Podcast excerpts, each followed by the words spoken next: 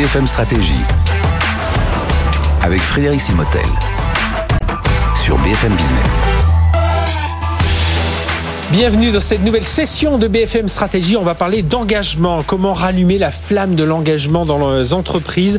Et on va en parler avec euh, Julie Latte. Bonjour. Bonjour. Frédéric. Merci d'être avec nous. Vous êtes managing director chez Bright House. C'est l'entité du BCG justement qui travaille sur les sujets de raison d'être et d'engagement des collaborateurs. Alors un premier chiffre moi qui m'a surpris. Euh, selon la dernière étude de Gallup, seulement 7% des employés en France se disent engagés dans leur travail au quotidien, ce qui est bien en dessous de la moyenne euh, que je trouve basse aussi. Mais enfin, vous allez nous expliquer pourquoi est de 13%, la moyenne européenne. Alors on va essayer de comprendre comment expliquer ces chiffres. Est-ce que les salariés français sont-ils désengagés dans leur travail?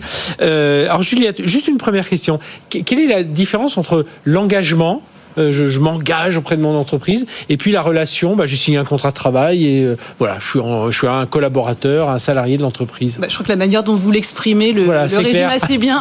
Mais en fait, un salarié engagé, c'est un salarié qui au quotidien va donner le meilleur de soi-même, euh, va euh, en faire plus quand il faut en faire plus, Mhm. euh, être investi dans son entreprise, être ambassadeur de son entreprise, en parler positivement et avoir envie le matin quand il se réveille d'aller au travail. Voilà, par opposition à quelqu'un qui va faire plus du présentéisme, on va dire. Alors, euh, Juliette, justement, aujourd'hui, l'engagement, donc on le voit, hein, l'en- l'engagement des salariés, seulement 7% des employés en France se disent engagés, 13% euh, en Europe.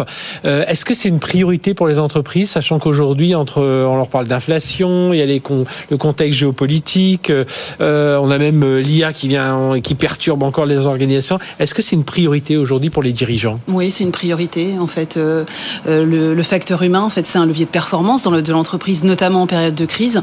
On voit que l'engagement, il a été euh, mis à mal. En fait, ces derniers temps, on- il n'y a pas si longtemps, on parlait de démission silencieuse, dose du, de l'absentéisme, Euh, le retour au travail post-Covid était compliqué aussi. Et on sait tous que le marché du travail aujourd'hui, il est très tendu. C'est difficile de recruter. Donc oui, les dirigeants, je pense, en ont conscience, en font une priorité. Il suffit de prendre quelques exemples. AXA, par exemple, aujourd'hui, fait trois études d'engagement par an de Ah oui. ses collaborateurs. C'est quand même énorme. Hein euh, trois par an. Euh, AXA aussi a formé son leadership à tous les sujets de santé mentale, de sécurité psychologique.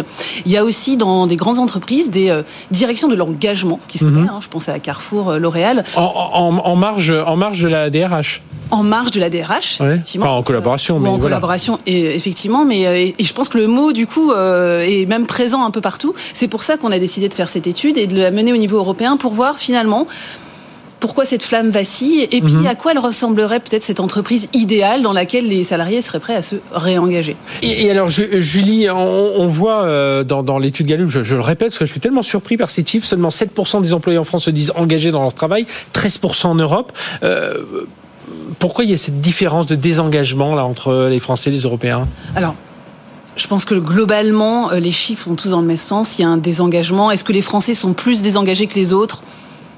Pas plus. Je pense que vraiment non, pas plus. Ce qui est intéressant en fait, c'est pas tellement euh, les chiffres, mais c'est quand on creuse. En fait, le désengagement, euh, il porte plus sur le rapport à l'entreprise que sur le travail, parce que quand on interroge les salariés sur leur travail, ils se disent plutôt fiers de ce qu'ils font. Mhm. Ils disent qu'ils donnent le meilleur d'eux-mêmes et ils sont, ils trouvent leur travaux, travail utile.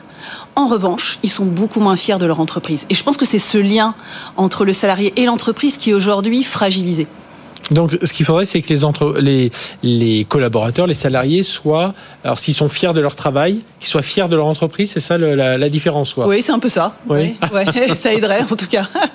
Donc, donc ça, ça veut dire quoi? Euh, si, si, si on, Parce que je vois dans, dans l'étude, quand on leur demande s'ils pouvaient avoir 10% de leur temps de travail libéré chaque semaine, un tiers d'entre eux préféraient consacrer des temps à des projets personnels. Enfin, c'est tout ça qui joue sur Bah, l'engagement? en fait, euh, on- on- quand on interroge les salariés sur le fait, est-ce que si vous aviez 10% de temps de travail libéré, est-ce que vous le consacreriez à votre entreprise? Et Mhm. massivement, ils répondent non. Je, les, je consacrerai plutôt à des projets qui me concernent moi. Et que, ce que ça dit derrière, c'est qu'en fait, le travail, et ça c'est une tendance de fond hein, Mhm. qui, qui dépasse euh, les cinq dernières années, il y a le travail perd de, son- de sa centralité dans la vie des individus. En fait, au profit d'une sphère plus personnelle, et le travail est moins une fin en soi qu'un moyen pour s'accomplir personnellement. Et, et selon vous, le, le, le Covid n'a fait qu'accélérer la chose Oui. C'était déjà euh, quelque chose qui était engagé, c'est ce qu'il de dire, mais avant Non, le, le, avant le Covid a accéléré, euh, je pense accéléré énormément. Euh, ça, le, la- le travail qui était très présent, mais en même temps, on a réalisé que le, le personnel était clé, et que Mhm. la vie était aussi fragile, hein, c'est aussi bête que ça. Euh, En revanche, ce qui est intéressant de voir, c'est que quand on interroge les salariés sur mais qu'est-ce que vous pourriez donner de plus à l'entreprise, ils répondent clairement pas du temps, mais en revanche des compétences, des responsabilités. Je serais prêt à prendre plus de responsabilités dans mon entreprise. Donc l'engagement des salariés, il, il, est moins quantitatif que qualitatif, en tout mmh. cas euh, dans ce que nous disent les chiffres.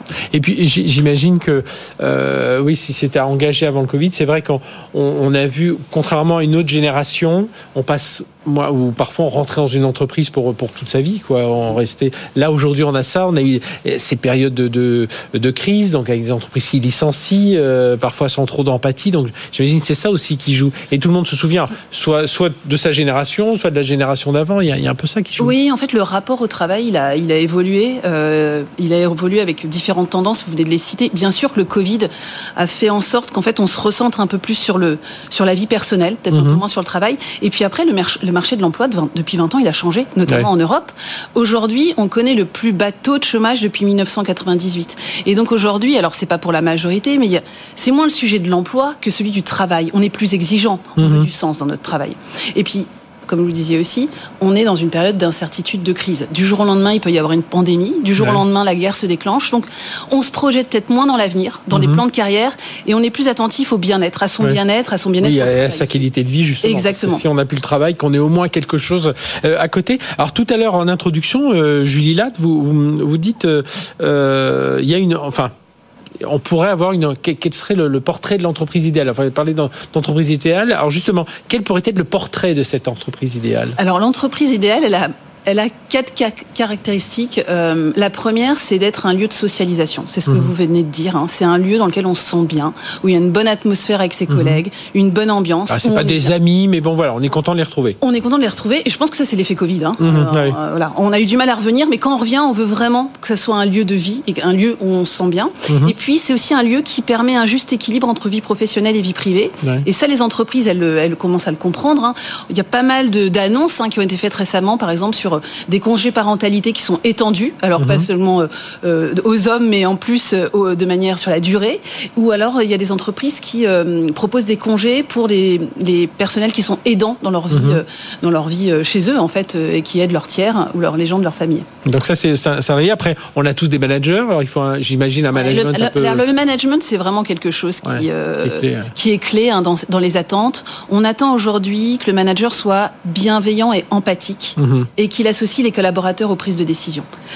Ce qu'il y a derrière, c'est très important, c'est qu'en fait aujourd'hui, le salarié, il attend moins qu'on le reconnaisse sur ce qu'il fait, mais aussi qu'on le reconnaisse sur ce qu'il est en fait. Mhm. Et ça, c'est vraiment un changement de paradigme parce que notre management, notre modèle managérial, c'est un management hiérarchique. Oui, c'est plutôt de faire comprendre les décisions que de sur dire qu'est-ce que vous en pensez. Focaliser sur le résultat. Et donc ça, c'est vraiment une révolution à opérer. Il y a certaines entreprises qui ont commencé à la faire. Je pense à L'Oréal. Euh, L'Oréal. Euh, a lancé il y a quelque temps déjà un programme qui s'appelle Simplicity, mhm. euh, qui porte sur les pratiques managériales et qui euh, vise à passer du euh, contrôle à la confiance et au respect, de la confrontation à la coopération. Donc c'est vraiment des changements de paradigme et de culture hein, euh, pour les managers.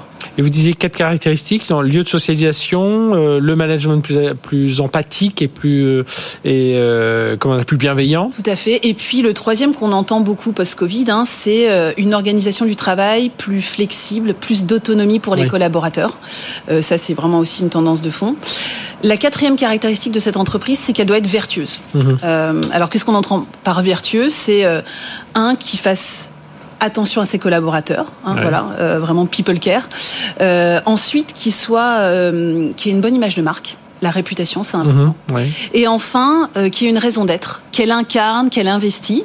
Et alors d'ailleurs, ce qui est assez intéressant, euh, bon après c'est du déclaratif, mais 42% euh, des répondants à notre étude déclarent qu'ils seraient prêts à baisser leur salaire de 5 à 20% pour travailler dans une entreprise qui a une raison d'être.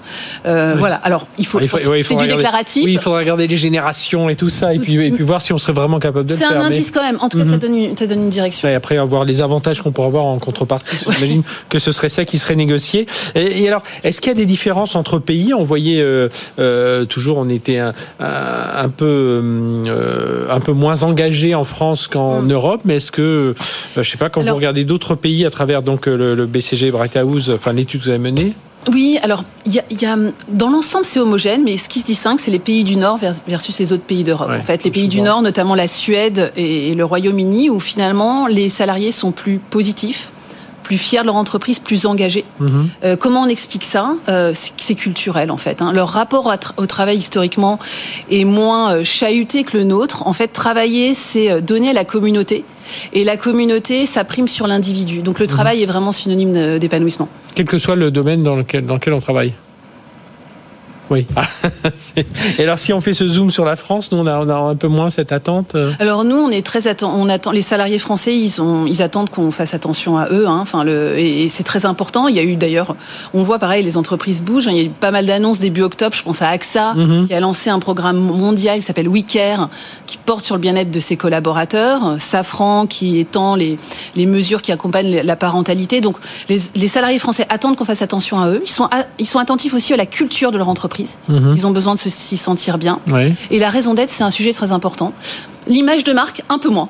Euh, J'ai pas d'explication là. Donc c'est la, la, la, la, flamme de l'engagement n'est pas éteinte. Le, le, le, salaire, ça fait partie de cet engagement Bien sûr. Oui, le salaire, ça fait partie. Ça revient toujours à des niveaux élevés, euh, mais peut-être un peu moins, hein, comme on l'a vu. Hein. on est prêt parfois à réduire son salaire potentiellement pour être bien et pour euh, avoir du sens dans ce qu'on fait. Eh bien, merci euh, Julie Latte, managing director chez BCG Bright House. Donc voilà, la flamme de l'engagement bah, doit, elle doit être un peu ravivée quand même hein, dans les entreprises. On le voit et vous nous avez donné quelques pistes en tout cas euh, pour aller vers cette entreprise idéale. Je rappelle, vous êtes managing director chez BCG Bright House. Voilà cette session BFM Stratégie terminée. À très bientôt pour une nouvelle session BFM Stratégie.